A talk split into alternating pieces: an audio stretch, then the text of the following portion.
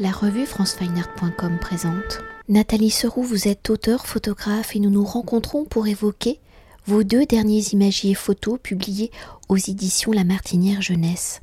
Je refais un petit historique. Aventure commencée en 2014 avec autour de moi la collection Mon premier imagier photo publié aux éditions La Martinière Jeunesse se poursuit en 2017 avec Abécédaire, en 2018 avec Fruits et légumes, en 2019 avec Au bord de la mer, en 2020 avec À la ferme où aujourd'hui nous allons donc évoquer le sixième et septième opus avec À la montagne publié en février 2022, j'ai un peu de retard, et dans la ville disponible en librairie depuis ce 1er septembre 2023. Des imagiers photos que vous concevez à hauteur d'enfant ou par des images colorées et ludiques en jouant de la lumière et des matières, des associations de formes et d'idées, vous invitez les tout petits de 0 à 3 ans à découvrir le monde qui les entoure et où, je rajoute par un témoignage, je sais que les plus grands, en apprenant à lire, en mettant par eux-mêmes des mots sur les photographies, continuent à tourner les pages cartonnées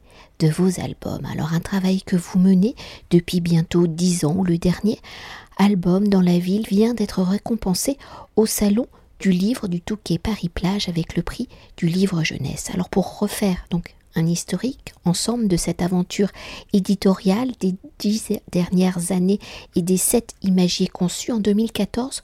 Comment a commencé cette aventure de mon premier imagier photo? Comment l'expérience du numéro 1 autour de moi s'est-elle transformée en une collection?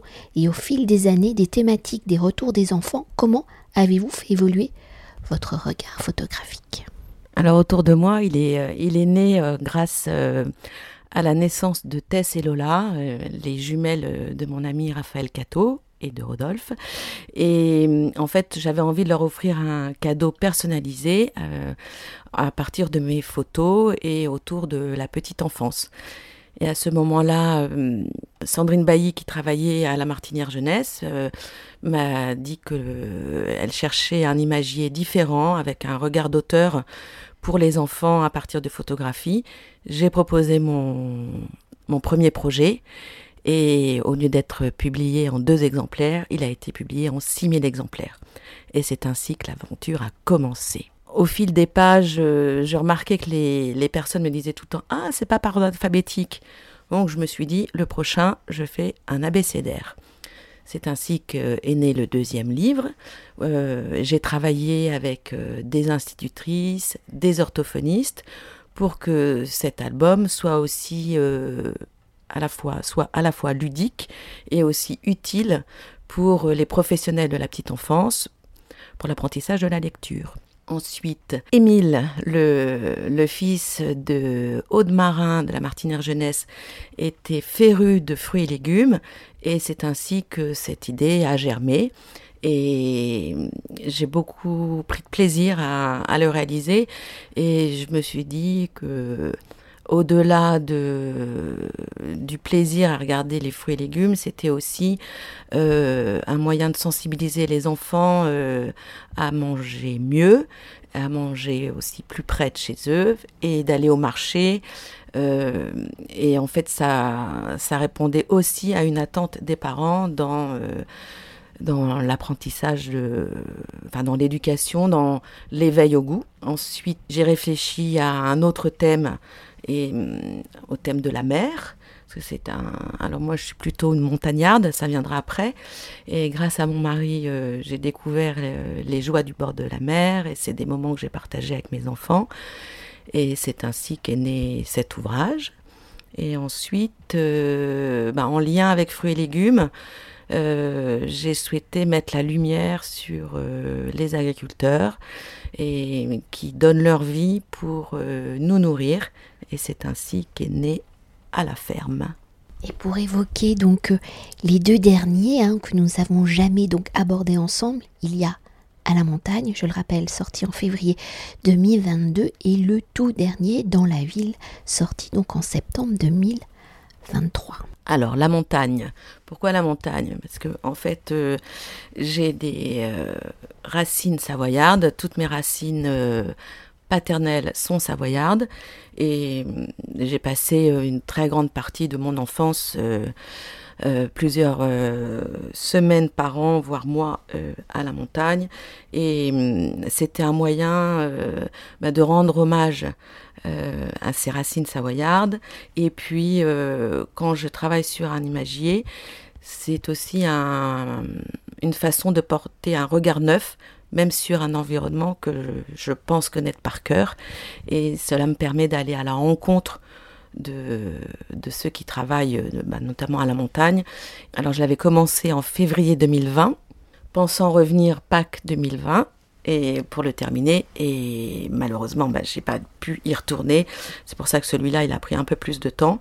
Et j'y suis retournée en février 2021, où là, la neige était excellente et que c'était absolument frustrant de ne pas pouvoir skier. Et ça m'a permis aussi de découvrir d'autres activités que l'on peut faire à la montagne, comme euh, les balades en raquette, euh, le vélo, euh, les chiens de traîneau. Et puis je voulais à la fois montrer la montagne été et hiver. Et donc ce livre a été réalisé en Savoie, notamment à Saint-François-Longchamp et à Valmorel, mais aussi à Chamonix, où je suis allée dans un parc magnifique, le parc des Mérelles, où il y a des animaux en liberté. Et puis je suis allée aussi dans les Pyrénées. Alors, après la mer, la montagne, la ferme, euh, ce qui est le plus proche de mon quotidien, c'est la ville. Donc j'ai travaillé à partir de mes images d'archives, parce que j'adore voyager, et quand je voyage, forcément, je reviens avec ma besace remplie de photographies.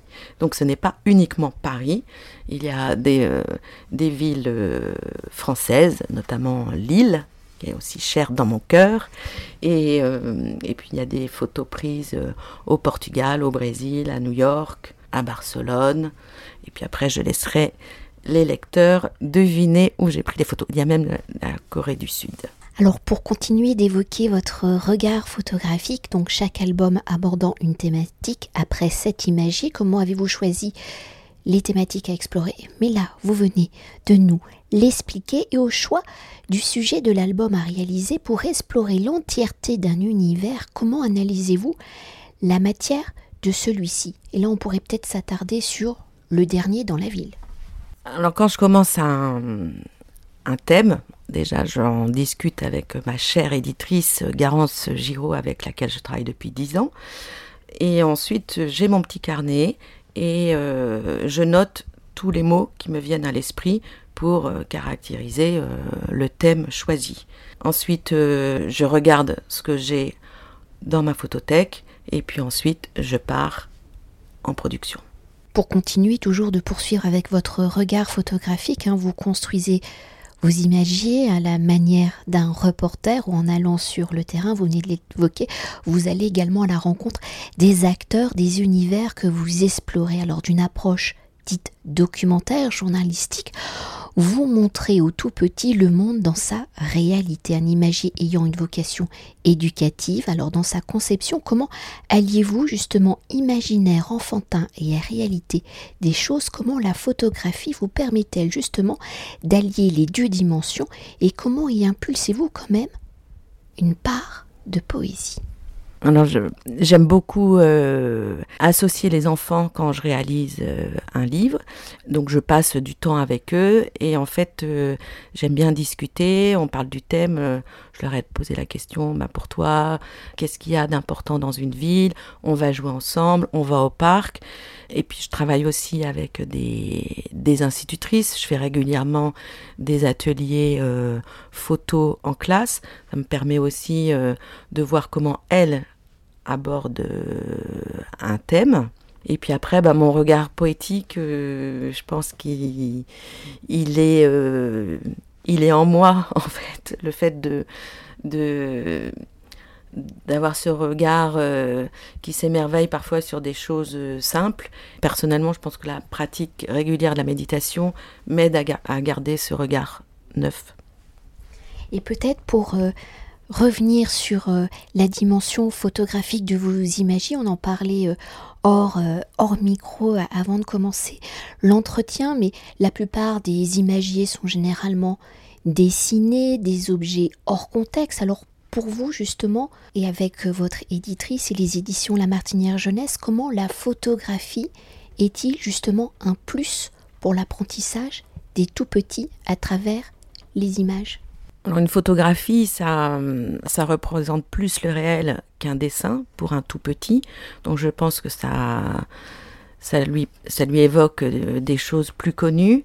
Euh, l'importance que ce soit une photographie et non un objet détouré, euh, ça lui montre le contexte. Et avec l'adulte qui lit le livre avec l'enfant, c'est aussi une invitation au dialogue.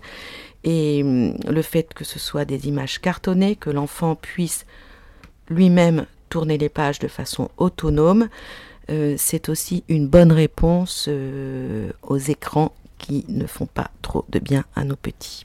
Et pour venir sur la dimension euh, éducative de vos albums, hein, de ces premiers imagiers photos, peut-être comment les images hein, sont-elles, euh, à travers euh, vos albums, sont-elles des premières expériences à l'éducation du regard? Parce qu'on peut aussi parler là de la mise en page, où ce n'est pas forcément que des pleines pages, mais il y a aussi des pages qui permettent euh, des associations.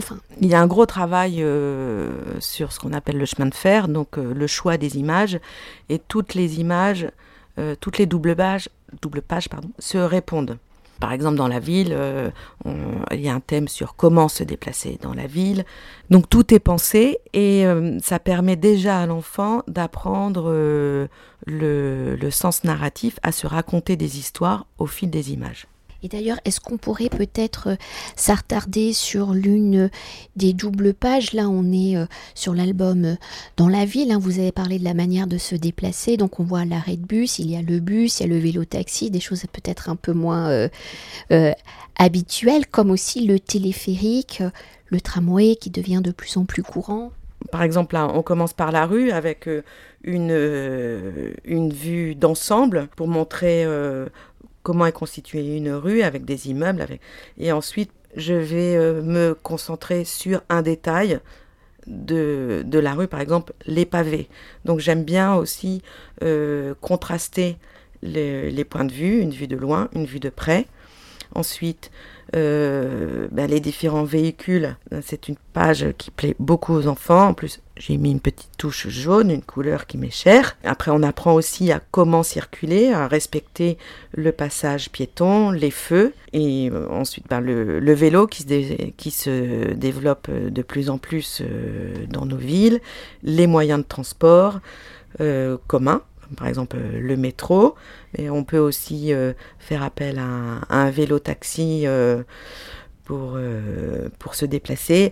Le téléphérique, c'était un petit clin d'œil pour montrer quand même que le téléphérique n'est pas qu'en montagne, mais peut exister en ville. Et bien sûr, le tramway, un, un, moyen de transport qui va se développer de plus en plus. comment sortir de la ville ou aller en banlieue? Bien, On prend un train.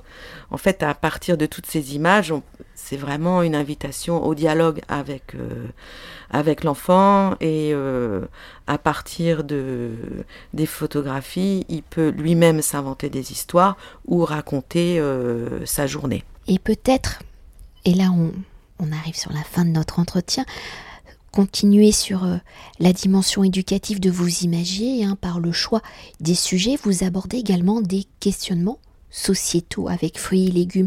C'est le bien-être et la diversité alimentaire, avec à la mer, à la montagne, mais aussi hein, dans la ville, c'est la dimension environnementale et écologique que l'on peut aborder. Avec à la ferme, vous alliez à la fois les dimensions évoquées précédemment ainsi que les dimensions économiques, hein, comment un agriculteur fait-il au final pour vivre et dans la conception donc de vos imagiers et des sujets choisis, prenez-vous en compte justement ces dimensions sociétales tout en étant poétique, comment y abordez-vous justement la dimension politique d'une société, de nos environnements bouleversés par nos gestes? Et comment vous imaginez, sensibilisent-ils donc les tout petits à prendre soin de notre monde, de la manière dont les gestes de l'homme impactent notre planète?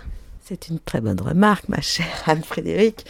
Et je pense que l'éducation, euh, ça commence dès le plus jeune âge.